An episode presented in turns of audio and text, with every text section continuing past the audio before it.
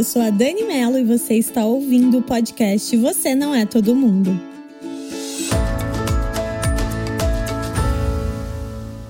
Eu gravo esse podcast diretamente das minhas mini férias.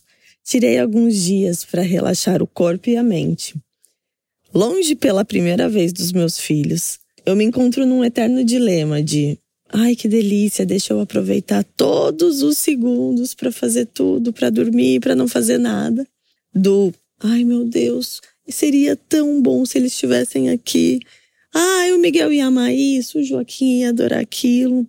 Viver e maternar é um eterno dilema, né? Você vive com aquela culpa carregando e ela anda junto com você. Mas eu vim aqui hoje, do alto do, do meu bangalô de frente para o mar. Gente, isso, a vista daqui, da onde eu tô hoje. Se eu pudesse colocar um vídeo enquanto vocês estão escutando esse podcast, eu colocaria. Porque sabe aquela sensação de paz, de plenitude, de você olhar o mar, assim, aquela imensidão, de tudo que eu tenho visto aqui e, e sentir paz. Paz, todo momento paz. E a gente veio para uma praia muito deserta. São duas famílias só que estão aqui, então todos os cuidados a gente está tomando, né? É, desde do, da escolha da onde ir, um lugar onde não tivesse muita gente, por conta da situação que a gente vive hoje. Mas quanto mais deserto você tá, quanto menos pessoas você vê, mais próximo você tá da natureza. E esses dias que a gente está aqui já, já estamos indo para o quinto dia, a gente teve um contato muito próximo com a natureza, assim, em todas as suas versões. No mar, nas dunas, é, no encontro dos rios, né? A gente foi conhecer o Delta do Parnaíba. No momento a gente está em Camocim, no Ceará. E fomos até o Piauí. Então a gente se deparou com uma natureza muito, muito, muito abundante, muito rica, muito imensa. E eu queria dividir com vocês o sentimento que eu estou tendo nesses dias aqui, nessas mini férias, esse contato tão próximo com a natureza. É o quanto a gente é pequeno, o quanto a gente não é nada perante esse universo, assim. Eu que sou uma pessoa muito ligada, né, ao espiritual, tenho uma conexão muito próxima com Deus. Todo o tempo que eu estou aqui, eu olho e agradeço. Obrigada, meu Deus, por estar tá vivendo isso. E são vários momentos uau, né? Nesses dias aqui. Então, o pôr do sol me deu vontade de chorar. É, subir numa duna e ver um, um, um rio me deu vontade de chorar. É, e aí na outra duna ver uma vegetação embaixo com vida, com cavalos, também me deu vontade de chorar. Eu sou muito chorona.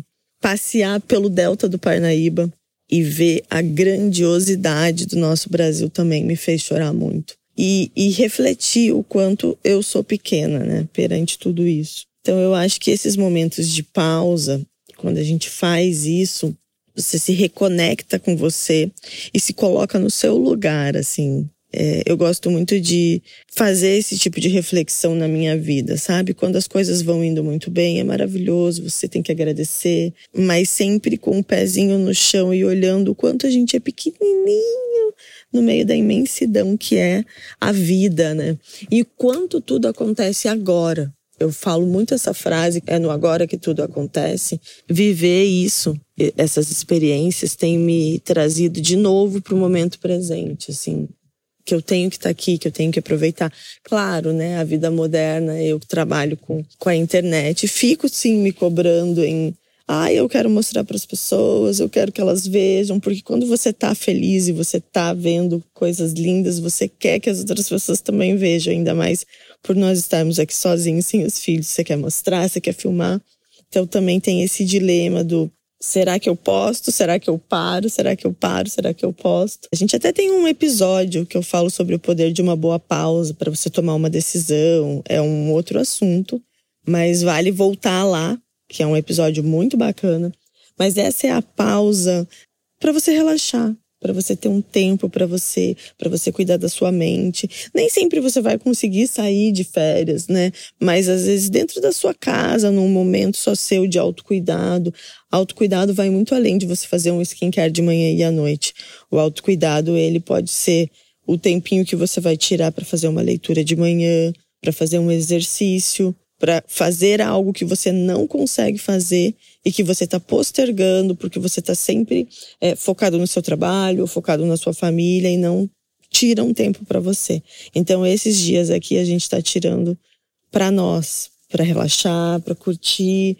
Claro que dadas as devidas proporções, eu acabo dividindo isso. Gostaria de estar 100% offline, mas o Wi-Fi não deixa aqui do lugar onde eu estou. Eu queria, não, não quis deixar de gravar esse episódio, porque eu acho que essa mensagem também pode chegar em outros lugares. De repente, até você possa fazer um pontinho assim que acenda aquela luzinha.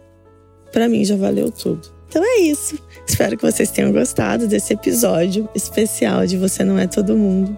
Pelo menos para mim tá sendo muito especial. Vai ser gostoso voltar e ouvir ele. Eu espero você no próximo episódio de Você Não É Todo Mundo. Tchau!